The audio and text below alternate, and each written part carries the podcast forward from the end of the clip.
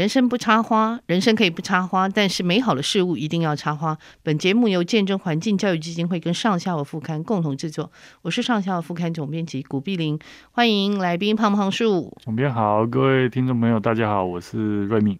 好，瑞敏哈，最近真的开始有点秋天的感觉了，对不对？对，对，尤其上次那个台风过后以后，我就觉得真的是进入真的有立秋的感觉。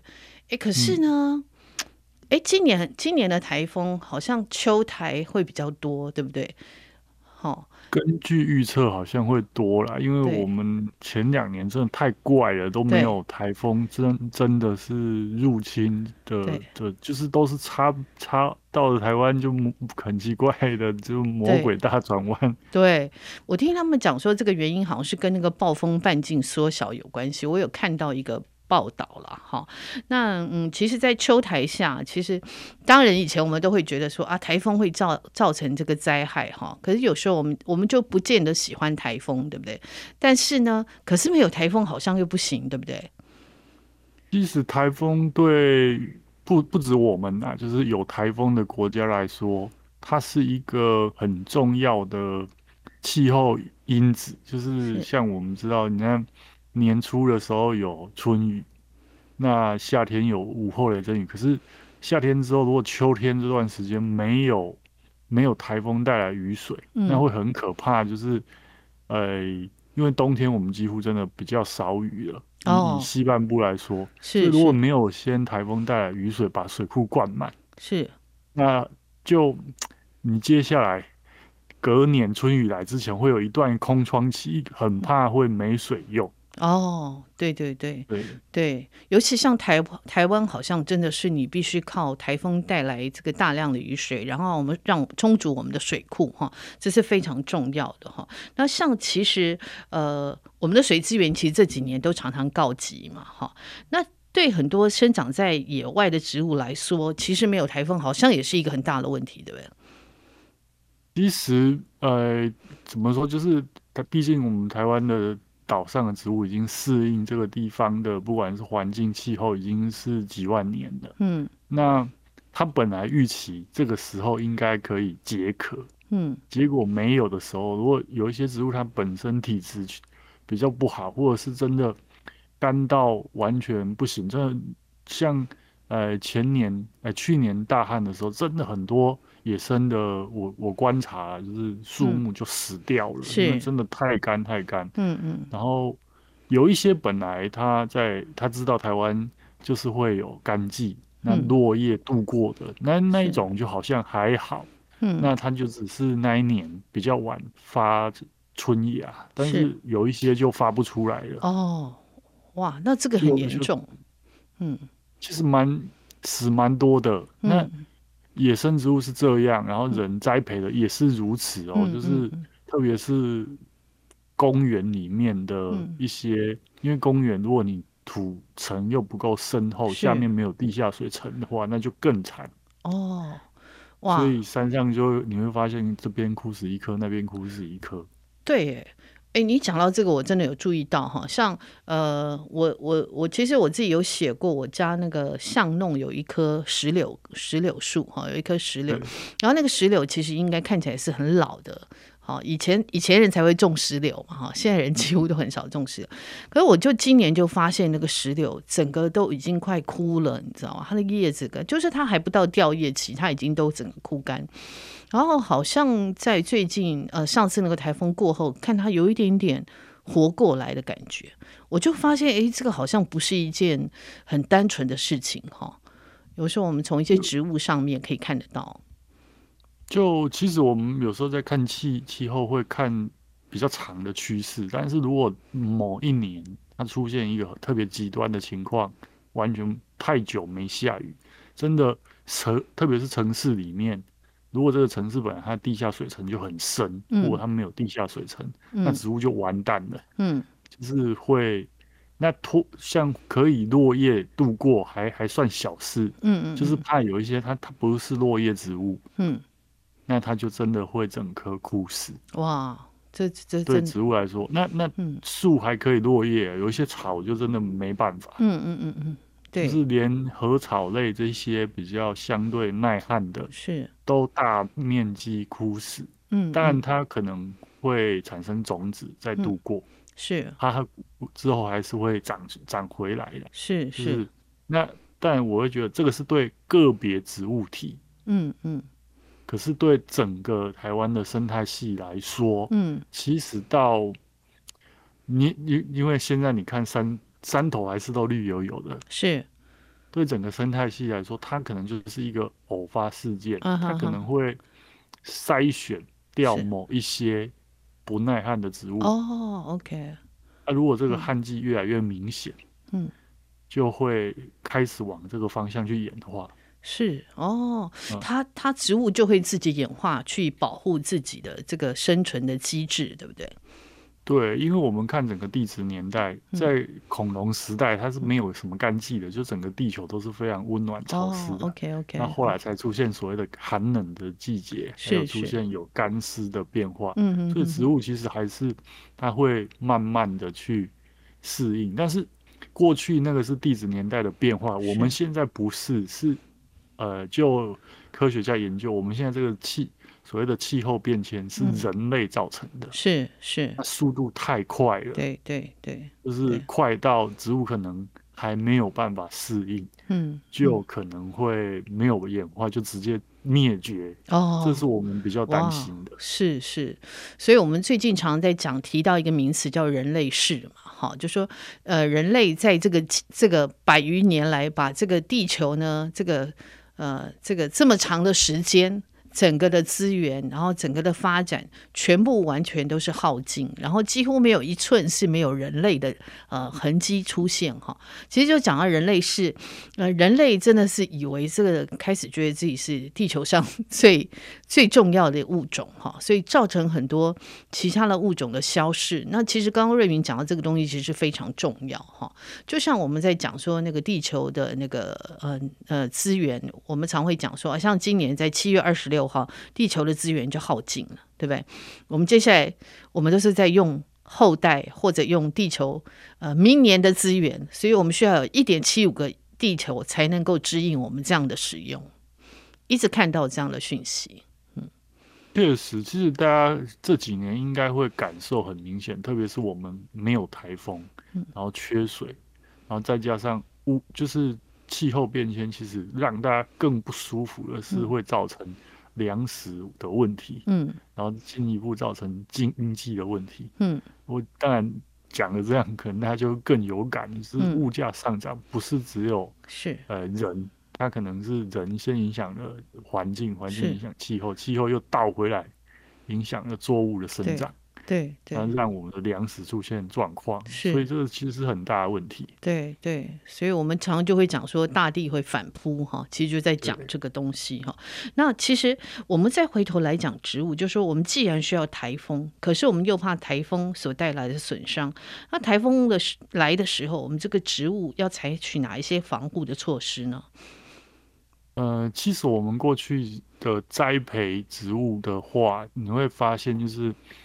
都是大面积栽植同一种作物，嗯，那特别怕台风的，比如说香蕉哦这种非常叶子很大，它就很容易头重脚轻，会倒。嗯嗯嗯。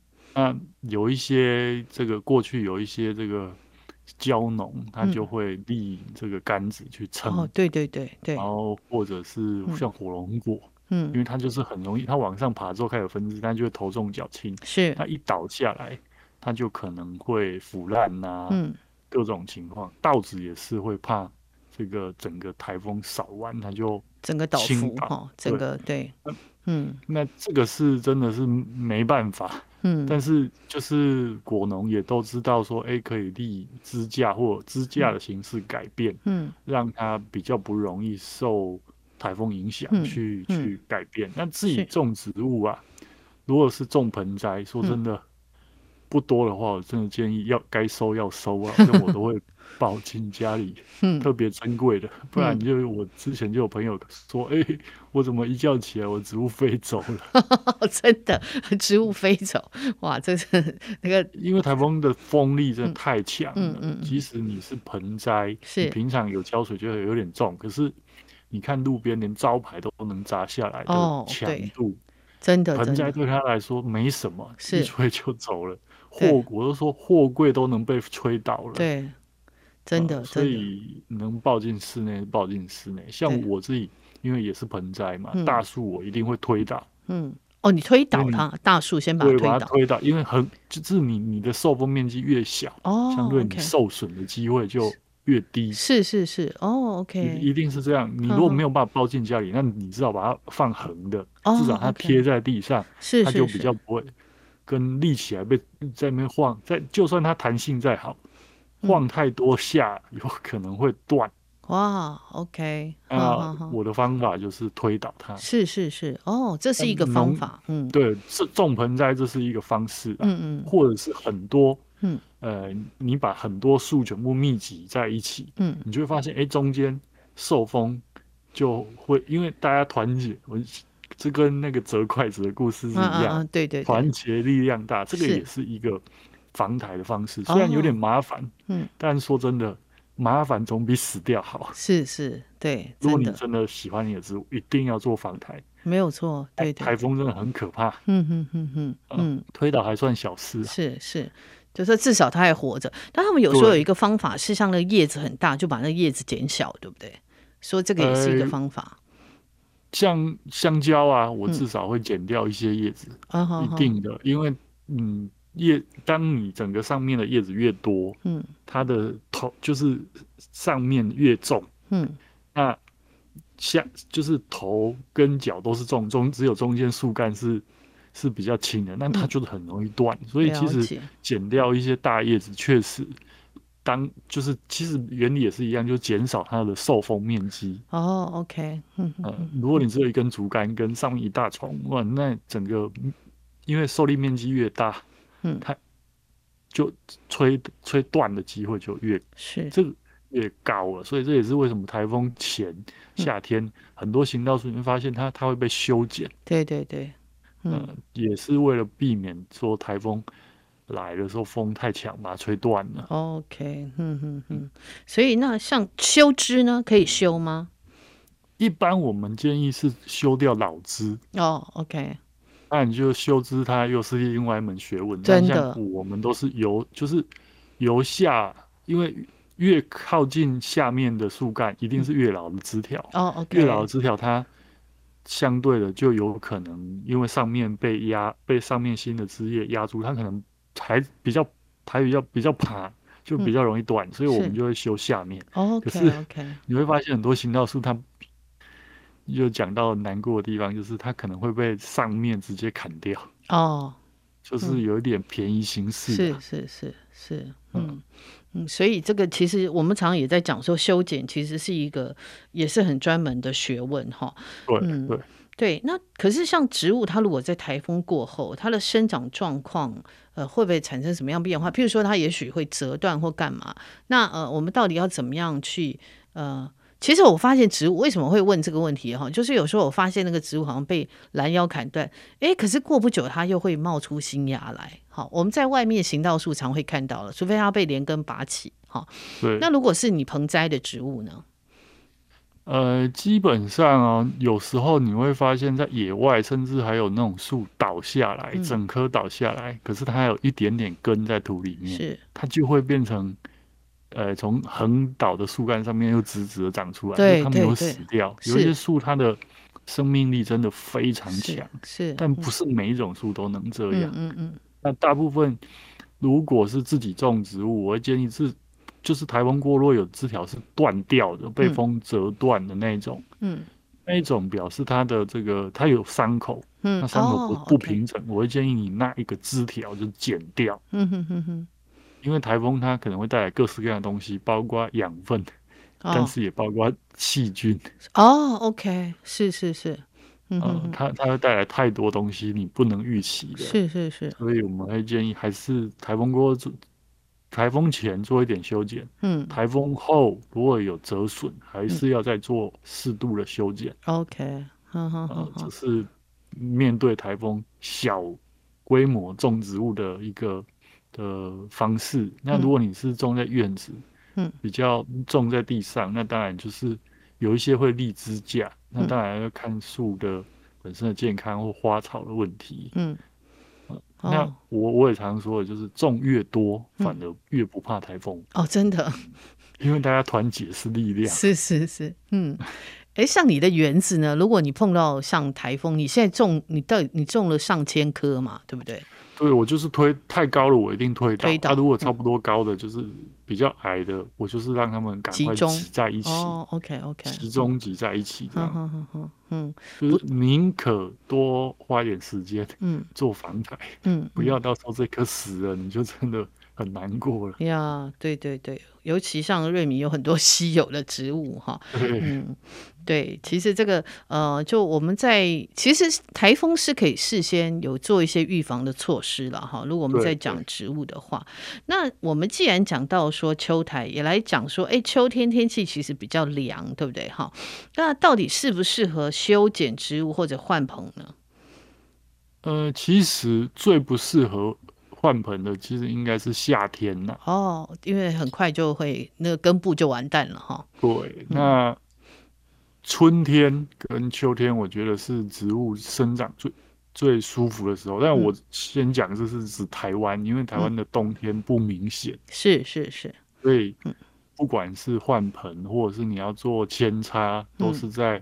春秋两季会比较适适合，因为晚.晚上夜温降下来，是植物其实会长得比较好。是是是，大部分的植物是这样的情况。嗯、对对对，日月温差要大嘛，哈，它才会长得比较好。对，呃，也不是说日月温差要大，嗯、是夜温不能高，嗯、夜温不能闷热、嗯，就是植物其实很怕闷热。嗯嗯，就夏天对他们来说。也是一种极端的考验，因为太闷热。是是是。那很多树夏天其实是会停止吐新芽的。嗯嗯嗯嗯。反而都是春秋两季吐新芽。Okay. 在台湾的状况是这样。是是是。嗯，那如果我们要做这些换盆啊，或者是修剪的动作之前，哈，我们要注意哪一些事项呢？注意哪一些事项啊？其实，在做这些，不管是换盆修剪，其实都是为了让植物更健康嘛。对。那其实就是检视你每一棵植物有没有种好了，嗯，最佳时机，嗯。所以我会建议，像现在二十四节气白露过后，嗯，就是九九月下旬之后比较适合，绝对不要在七八月的时候做这件事情。是是是。嗯，嗯，因为很容易就晒到脱水，真的。呃，那换完盆你也不能就换完就不理它，你还是要稍微，呃，比较频繁的去观察它一下有没有尾，就是枝条萎凋的状态。哦，OK，那就表示你伤害到它了。哦，OK，OK，好好好好，就要赶快做一些急救。这时候因为夜温比较低了，其实你用一些塑胶袋什么，晚上把它套起来就还好。是是是，比较不会闷闷死，因为。高温潮湿闷就是发霉，就是死掉。Oh. 可是秋春秋就相对凉快，就比较可以说赶快用一个塑胶袋什么把它套起来。是是是，嗯嗯嗯。OK，所以这那个瑞米有教一些秘诀哈。那我们再来问说，因为你面对这个大自然的灾害啊，有时候也是促进这个生生不息的必要天择。那你怎么看这些现象呢？其实我们在生态学里面有所谓的扰动啊，嗯、那。台风它有时候它可以帮助整个森林生态系把一些老弱的树就是除掉，就是它也许就已经比较老，或者是比较就生病弱弱了，那台风来就会可能造成它被连根拔起，然后就整个倾倒。是，但是譬如说我举。桧木是林为例好了，因为我们台湾的块木都是有上千年的，是。那基本上，如果你上面的大树没有被台风吹倒，下面的小树是不可能被掩替的，就是它一直就是被压在森林下面，光线不足的状态，它都在忍耐。嗯，其实它一直在忍耐。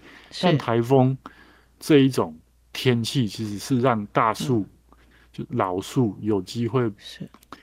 呃，我们讲就是让上面的位置被空出来，嗯嗯，哦，OK OK，呵呵，然后让下面就是让新生代有机会出头，嗯嗯嗯嗯，从生态学来看，它就是一个淘汰老弱的过程。嗯嗯，然后也让一些所谓的偏阳性的植物有机会在比较阴暗的森林里面找到活下去的空间。嗯嗯嗯，哎，所谓偏阳性的植物，瑞敏要不要再解释一下？就有一些树木，它发芽需需要比较多的光线。嗯，那比如说像呃野桐啊、血桐这种，或者是栾树啊，我们台湾的名树台湾栾树，它就是需要台风过后造成一些崩塌。嗯，然后它会在这种崩塌地上面长出来。哦，OK。如果你都没有台风，永远不崩塌。那最后都被阴性植物占满了，oh. 那他们就没有活下去的空间哦。Oh, OK OK，好好好。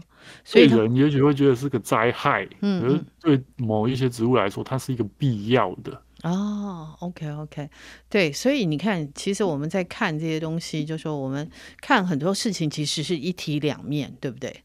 哦，对对。在生态系也是这个样子嘛？嗯嗯嗯嗯，就是如果你希望整个生态是更健康、更多元的，嗯，那这些所谓的扰动、嗯，干扰的气候因子就不能不存在。嗯嗯嗯嗯嗯，对。那像我们在台湾是台风，像有些地方它会有森森林大火，对不对？好，对，会有森林大火。其实我们台偶尔也会有一些。森林大火了，因为我们毕竟有松树林，对对，就是，嗯，然后，嗯，国国外其实有一些地，比如说澳澳洲，大家可能比较理理解，就是尤加利，它就是靠烧，嗯，有一些种子需要火烧过之后，它才会发芽。我们台湾其实也有这样的植物，是是是，哦，OK OK，哎，这个就有点像我们在讲，有一些地方会用火根，对不对？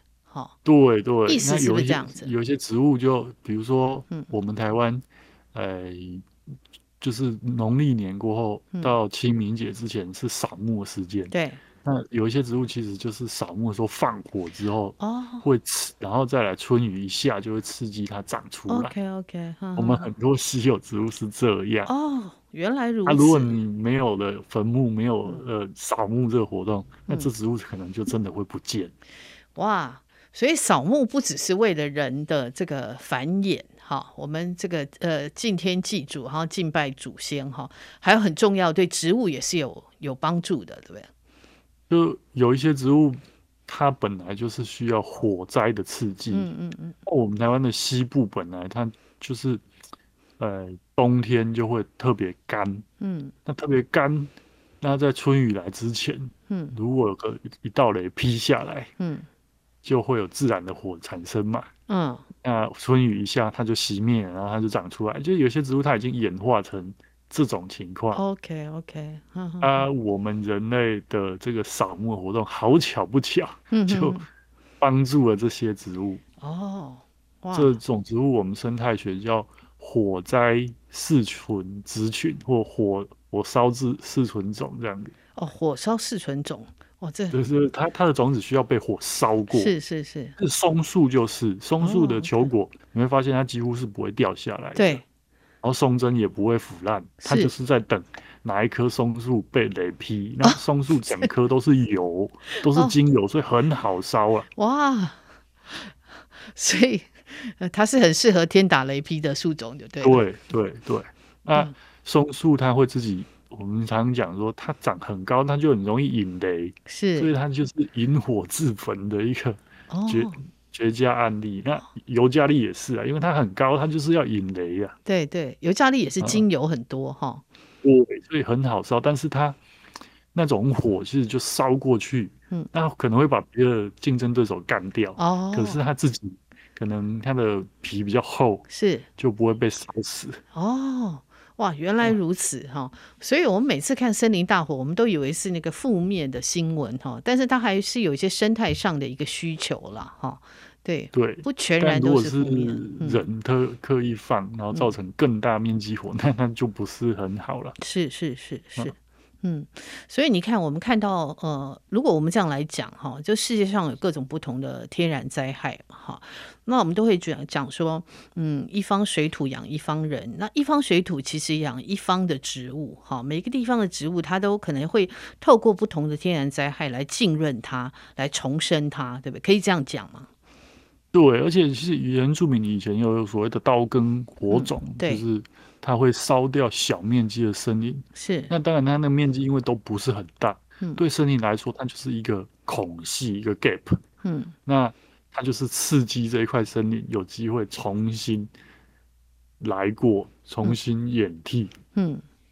嗯，当然，这个是在人口数量很少的情况。那现在是因为这两个世纪以来，人类的大型的积聚进去，然后为了养牛，为了、嗯放牧为了农作物，然后烧掉是不会恢复的，嗯，不像以前的原住民，嗯，不管是台湾的或新几内亚、亚马逊，以前那原住民他烧掉是很小块的，是是是，嗯，呃、那那那是完全不一样的规模了，嗯嗯，这个其实就很像我们那时候在讲《寻找母树》这本书的时候也讲到嘛，哈，就是以前他们是呃。要砍一棵树之前，他们会做了很多的观察，对不对？然后看这个四周的环境。那后来因为车子可以开进去了，大型的机具可以进去，所以全部就坚壁清野，哈，呃，也不管它，不会做太细部的观察，以至于有一些呃，这整个状况都被改变。那这个真的是人类世所带来的一个很巨大的变化嘛，哈。就对整个生态来说都是浩劫，那已经不是刺激更新了，嗯嗯，是完全不一样的规模，因为规模真的太大了，嗯嗯嗯。那瑞敏，我最后想请教，就是说像我们看到我们对待森林、对待生态，其实这几年有一些变化了哈，因为我们一直在谈永续嘛，哈。那你念森林系的时候，其实应该从以前你念森林系到现在，我们对于这个森林的这个生态的概念，我们有一些比较大的变化吗？呃，其实我们以前都会讲嘛，这个孟子。梁惠王就讲：“斧斤以石入山林，材木不可胜用也。嗯”就是你不可以砍超过。嗯，那联合国这这个世纪最重要的就是在讲永续，因为怕人类没有办法在这块土地活生生不息活下去，所以就开始知道很多资源你要节制去使用，是而不是无穷无尽的开发。是是，那已经破坏了，就是我。比包括森林好了，我们都希望它是，呃，我们种的，嗯、我们不要再去破坏原始森林。原始森林就希望它可以继续保存，嗯、所以我像我们台湾就是原始林、快木林就永久封存。是是。然后让我们去经营已经开发的土地，嗯、那不要再让它有所谓的超限利用的情况。嗯，因为我们这这短短的几十年间，台湾已经受到太多的灾害，土石流，嗯，然后。土石流、地震这些风灾造成的灾害更大，都是因为我们过度的利用我们的土地，我们开发。我们以前小时候说哦，我们开垦山林，种什么高山蔬菜，好棒棒。可是现在发现，最后自食恶果就是我们自己。真的。而且我觉得哈，人家在讲说，因为现在什么东西速度都太快了哈，所以现在真的现世报的感觉 越来越越多哈。以前好像可能还会那个，现在因为任何东西速度都太快了哈，它的反扑真的是很快。嗯，还有一点就是砍掉森林之后，其实会造成水循环的问题。因为原本有森林覆盖，水下来，它会经过树叶、树干，慢慢的渗透到地底下，是，然后再变成小溪渗出来，它会帮。这个水留在实地土土土地的时间比较长，嗯嗯，可是现在是满直接就流到河里，然后冲到海里，嗯、就是没有。如果一直这样下去，你的溪会干掉，是地下水层也会干掉，是是。那最后它没有蒸发，就水就不循环了，嗯，就会更干燥，极端气候就会更严重，是是。以、嗯、以前大家可能觉得不严重，可是。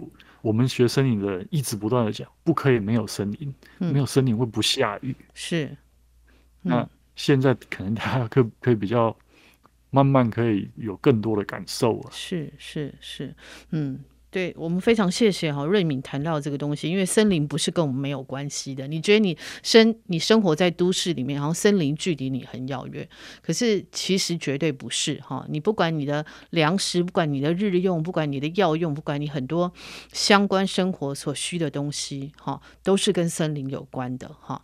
那我觉得这个是非常重要的提醒，非常重要的概念哈。今天非常谢谢瑞敏，我们谈到这个秋天的台风，然后谈到这个呃森林生态的这个哲学的改变，好，我们怎么样面对这些东西？那真的，我们也希望永续是每一个人都必须要来做的。今天非常谢谢瑞敏谈到这个东西。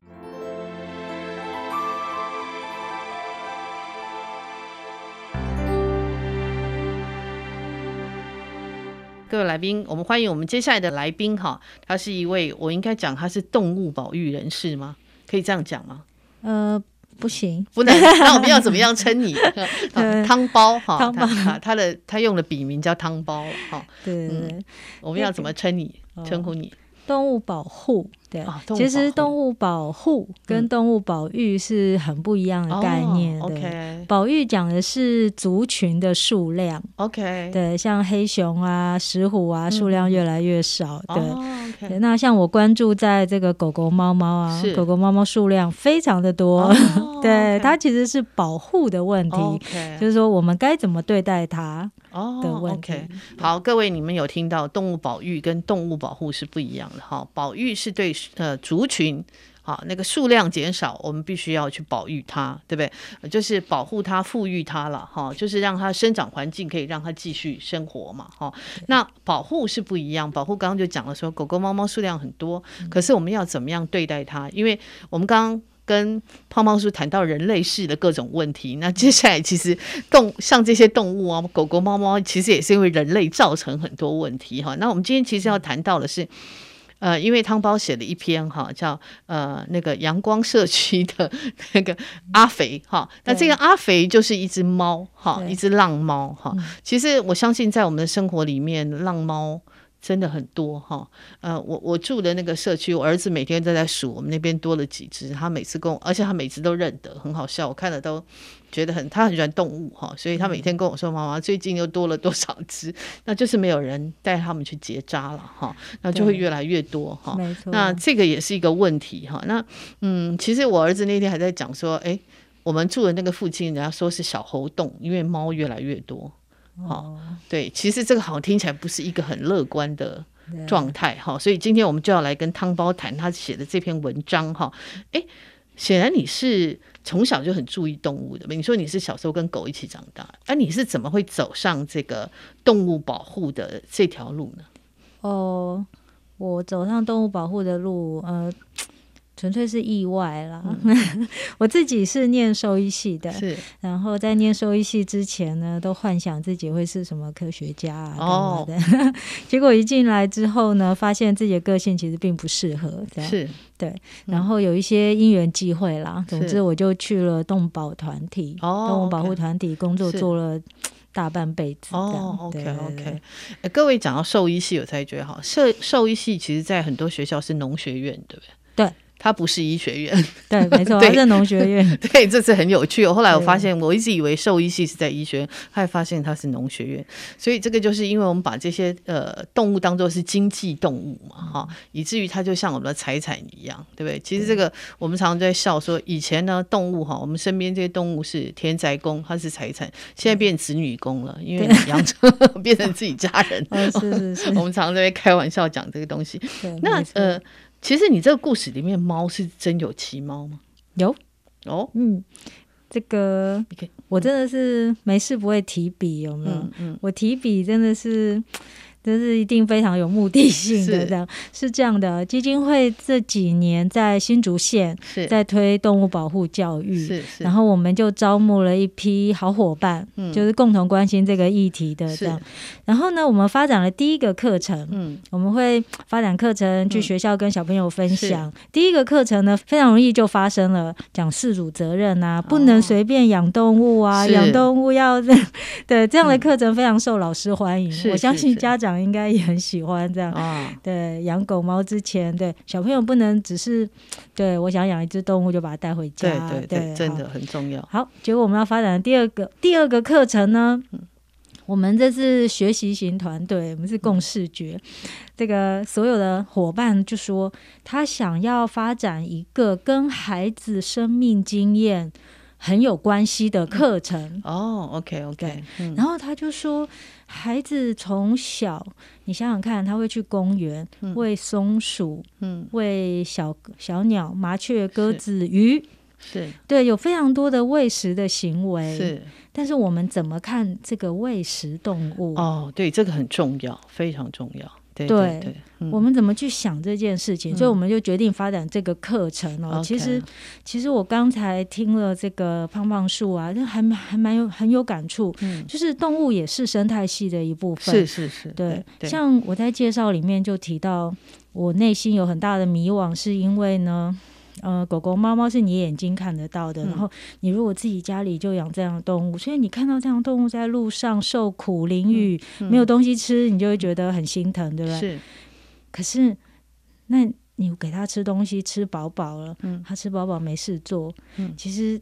他又回到一件事情，他会伤害其他的动物。哦，OK，对，就是我们本来就是生态系的一部分，动物跟动物之间都有一个竞争关系。对对，是是，我们破坏了它的生态系了。对对，嗯，所以我们也开始怀疑这件事。嗯，所以在我们这个故事里面，嗯，就其中有一个环节去提到，就是如果你的社区，嗯，看到了一只流浪猫，嗯。我们应该用什么态度去看这件事？是是，对。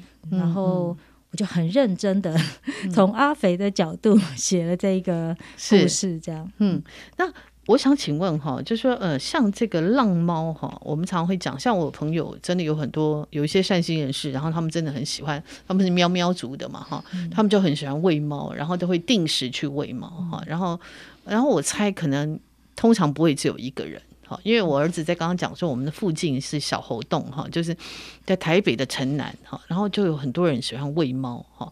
那呃，这些浪猫会认得喂他们的人吗？你们在做研究的时候有发现吗？嗯。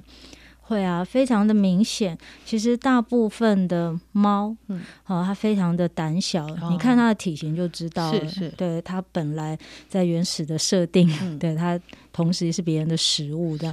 它其实个性是非常的谨慎的。嗯，然后你会发现呢，我们这些想要抓猫来结扎的人，嗯，嗯通常都抓不到。哦，我们人出现了，猫就不见了。哦，对，但是喂食的人。时间到了、嗯，然后那个人出来，嗯、那个人只要叫咪咪咪咪这样，然后那个猫就是左邻这个接缝啊，这样子都涌上来，这样，哦、对对对，它是非常，它是会认人的，它很敏感就对了哈。对对对，会，嗯嗯嗯，对。但如果像他们这样会认人，然后可是呃，会不会因为就说，因为如果你要带他去结扎嘛，哈，那你把他带去以后，他以后看到人会不会这个人他会不会？跟他会有距离。猫，呃，我自己不会抓，嗯，那个抓猫真的是要非常的了不起，这样是晚上，对，然后要用诱捕笼，对，抓猫的方式很少，这样，像狗还可以用吹箭啊、哦、等等，OK OK，猫很难就对了。猫，对对对对，它吹箭就射穿他的腹部，哦、对，OK，所以不行，不能吹箭。都对对对、嗯，好，他就只能用右部。我的意思是呢，嗯、呃，很好玩。我的伙伴就跟我讲一件事情，还是说那个笨笨公猫最笨，哦、就是 通常你在笼子里面放了香肠，它就进去了。这样，哦、公猫也吃香肠，我以为他们吃鱼。没有 好吃的肉，他都、哦、他都很开心。OK OK，对对对好，他会讲的是说，你就会发现呢，就有一只猫呢，就固定。就是固定就守在那个诱捕笼，你每次都抓到同一只，然后那一只越来越胖，越来越胖，然后母猫呢 继续生，继续生这样。天哪！对对对，然后他们后来发现那个母猫非常的警戒，嗯嗯嗯，就是非常的聪明就对了，非常的难抓这样子。哦，真的。对，所以后来他们都得，就是我的伙伴呢、啊，我看他们出出来有没有，通常都是锁定好一条街，然后要抓就要抓全部，是，就是你不能把那个。先抓到的结扎完之后放回去，哦、因为我刚刚讲的，你每次都只会抓到它，就只抓到那一次。对对对对，他而且他发现也还不错。我只有第一次运气比较不好，会带去动物医院，有没有？之后每次每次都有东西可以吃，然后第二天就有把它放出来，不错，真的，对，对，太妙了。我们从来不知，哎，真的不知道哈。然后，哎，你在这篇文章里面还有提到他们被剪耳的事情嘛？哈、嗯，剪耳是什么作用？我后来才知道，可以请你跟听众讲。嗯嗯嗯，哦，对。哎，就是你知道，我们一定要有呃，猫是那种晨昏型的，是。这样，甚至晚上才会出夜猫子嘛。好，我们讲。对。对，对，所以你一定要很明显的一个识别的方式，嗯，不然我们就会一直就是这样，一直重复的抓，重复的把肚子打开来，然后发现，哎呀。已经结扎过了，oh. 对，所以一定要有很明显的识别。原来如此，对，这算是族群控制啊。是，而且其实您刚也提到一个发现，嗯，就是你儿子每天每天的观察，对，他会发现，说真的，我们也发现一件事，喂食者真的很多，真的，大家可能。这个 都在不同的时间，然后去喂甚至同一批的动物，是是是真的真的对。所以这个剪耳就是给他做记号，就是他已经被结扎了哈。那我们也是男左女右，跟人一样，对对对。对，对？对对 你看到他右耳被剪哈，就是女。母猫嘛，哈，然后左耳被剪就是公猫，哈，啊，这个等于是做记号，让人类不要再做重复的傻事，哈。对对对。对。对。那可是如果说我们真的有的人真的就是很很善良啊，他就是真的很喜欢喵喵族，他真的就想要喂食浪猫，那要注意哪一些事情？嗯、哦，每次啊听到那种喂食真的很很悲伤，这样、嗯，因为狗跟猫啊。嗯说真的，狗跟猫就是天生的猎人哦，他们就是在生态上面，他们真的是对对对，他们就是对。哎，所以我觉得还是那句话啦，像狗猫是驯化的动物，嗯，它最好的日子其实就是在家里面被大家好好的照顾。哦，OK，对，然后呢？如哎，怎么讲？在外面如果很不幸的，嗯、很不幸就是在外面流浪的，嗯、我们一定要做数量控制。是，对，它的数量过多就会影响其他的动物，这、哦、是必然的。OK，OK，好好好。然后那，所以我们在，所以像我在撰写这个社区的故事的时候，真的是非常的谨慎的去强调呢。第一个很重要的是，它是一个非常。都会型的社区、嗯、是是，对。其实说真的，呃，像公园、阳明山公园，对、嗯，或者是这些附近，是。很很有生态的机会。嗯，像植物园啊、嗯，这种其实你会发现有很好的植物的地方，它应该会是有很多的蜥蜴啊、小青蛙、嗯、鸟类，哦、对对对是。应该是大家的。嗯对栖息的环境、像这样的环境，说真的比较不适合狗猫哦。OK，所以你喂食的地点，嗯，就不要真的是要避开这种生态的地方，嗯嗯，留这些。都市型的小型的野生动物一个机会、嗯，一个生存机会，就、哦 okay, okay, 是喂食地点。然后第二个一定喂食行为。说真的，我们常常看到很多邻里吵起来，嗯、就是说他觉得我很有爱心啊，嗯、我很怕他肚子饿，我要喂他吃啊，我希望他怎么样健康这样。可是他喂他吃厨余，嗯，哦，对。对，那这种天气，那你想想看。环境恶臭，嗯，对，然后其实这对动物的健康也是不好，也是不好，对对对，然后一定要结扎，一定要结扎，一定要结扎 哈，对对。而且因为像厨余有一个很重要，就人类吃的东西是比较咸的。对不对？其实对狗猫的都不好嘛。其实不适合，对对对，因为以前我们以为都是小时候养狗嘛，哈，都觉得给它吃人类剩下的东西，后来才知道说那个太咸，其实会造成它整个心内脏的五脏的负担哈。对，这个都是要注意。所以，我们如果真的万一不得已，你真的要喂食它，食物也是一个选择，对不对？食物类型，嗯，对。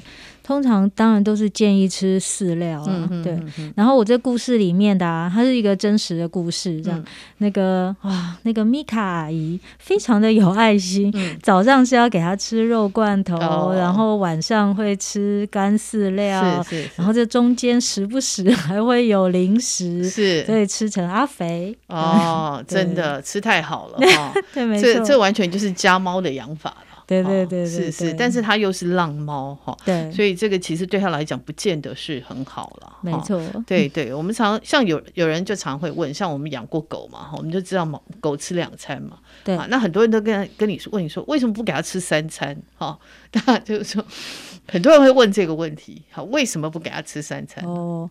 你可以给他吃三餐啊，那总量就要管制啊。对啊，是不是？对对对对，其实有时候猫狗，像我们在讲哦，前几天才跟朋友聊到，就是说台湾人现在听说是亚洲最肥的，体重最重的哈。听说台湾人哈，因为我们都吃太好，我们外食太多哦，我们外食太方便。那外食因为它的油哈跟它的酱料哈，其实都是会造成肥胖很重要的原因。好，那我们的猫狗好像也有这样的问题，虽然没有人去做过研究哈，因为我们常常也看到很多猫狗真的很胖，对，过胖也有这样的问题哈，所以不当喂食其实也是一个很很要注意的哈，对，没错，控制，对对。那你呃，其实文里面有谈到一个，哎，我以为浪猫他们会彼此往来，可是你你写好像他们是彼此不往来哈，对，还有地盘。那如果有新猫来，他们会发生什么事啊？嗯。我我本来跟猫是很不熟的，为了你是狗，你是汪汪族嘛？没错，我是汪汪族，没错没错。像狗就真的不是啊，狗是成群的，还要分位阶，还要吃饭顺序，有没有？狗是很很有这个。对，很群体呀、啊，对对，一起干嘛？一起干嘛？的、嗯、但猫就不是。是我在这个社区呢，就看到这个社区有两只猫，嗯、然后一只叫小花，哦、然后它是它就很典型的你熟悉的猫，就是它非常的谨慎，然后只有吃东西的时候会出现，是而且还要。只吃米卡阿姨手上的食物，哦、对，他 okay, okay 非常的警戒，就对，是是是。对，呵呵就是这是小花，是。然后你就会发现这个阿肥呢，个性完全不一样，嗯嗯。非常的亲人，跟狗一样，这样，哦 okay、对，那当然他就吃成阿肥，小花还是小小只这样，对对对，是。他们两个是，呃，我看了那个。我看了一个线上课程啊，才了解到这个猫这个行为兽医师呢，就来告诉大家，就是说猫其实是坚信社会化动物。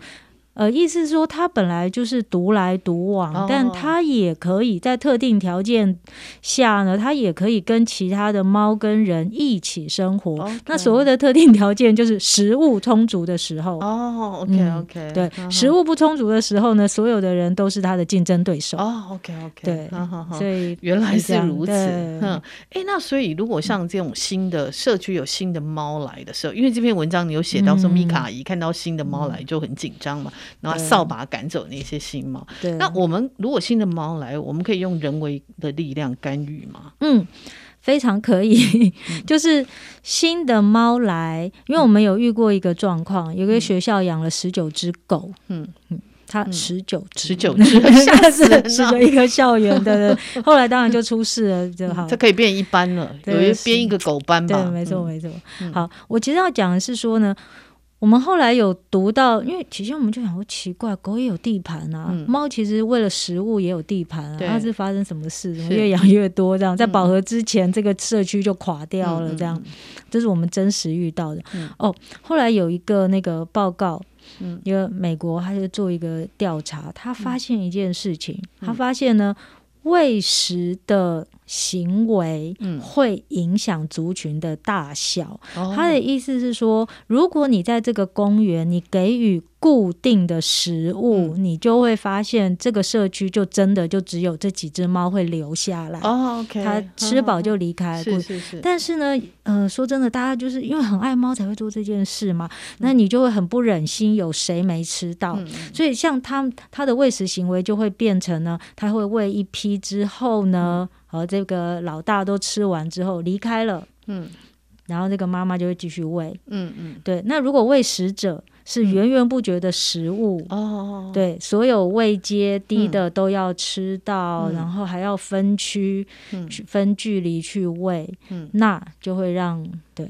哦，它数量就会越来越多，就对了，没办法控制哈。所以这个这个真的是要注意。原来是这个，那这有的有时候大家太好心了哈，对，反而造成这个族群的这个爆量。然后数量越多呢，其实马上就是人会受不了哦。对，就先不要讲它可能对其他小动物造成的伤害，马上人真的就会崩溃，因为动物都会大便啊。是是，光处理就够了哈。对，他就挖你的花盆，然后大便。是是，没有错。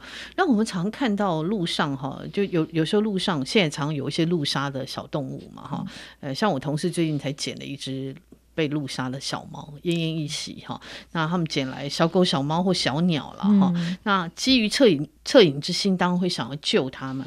可是如果从来没有养过动物经验的人，他第一步该怎么样处理？哦，他可能先想一下。他要负责负到什么程度？嗯、就是他愿意，他的他有没有钱的打算？这样是。如果他没有钱，但是他很不忍心一只狗可能撞受伤嘛，嗯嗯，那是不是你？对，他是不是要被一直碾压呢？嗯、对不对？在这种时候呢，你就可以打给各地的动物保护处，嗯，或是动物疾病防治所，是。对，就是打给这些机构，嗯、他们就会有动物救援，哦，那是国家的，哦、对，动物救援来救他。嗯，但是如果说，哎，你自己很有养的经验，嗯，对，那你也有经济能力，嗯，对，有缘分的话，你就可以把他自己把他带到动物医院。哦，带到动物医院，OK，对，嗯哼，嗯哼，是是哈，嗯。嗯，那像我们讲到说猫狗的特质真的是很不同，对不对？所以你看，你文中一直有谈到说，有人用像狗一样来形容这个阳光，我的阳光个性 哈，那有人会看面相，说我三角脸型哈，代表很爱跟他互动。哎，我们真的可以从猫狗的外表看出他们个性吗？哦。对啊，我也是线上课程告诉我的，没有啦。它其实，其实它其实只是大大约的是说跟品种有关，嗯、哼哼哼例如方形的脸可能是什么缅因猫啊，嗯、然后三角形的脸是豹猫。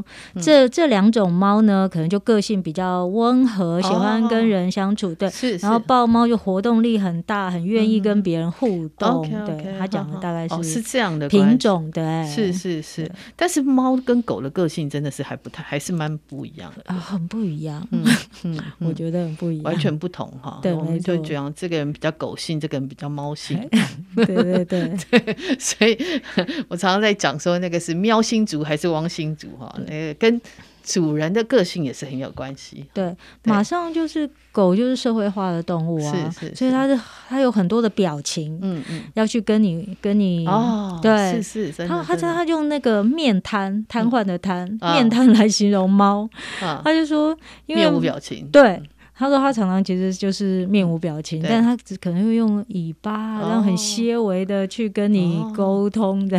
哦、哇，原来所以我们常常看到狗会笑，对不对？嗯、我们很少说猫会笑嘛。对对哦，对原来是这样的关系哈。对所以猫面瘫是正正常的。对对对对，对。那。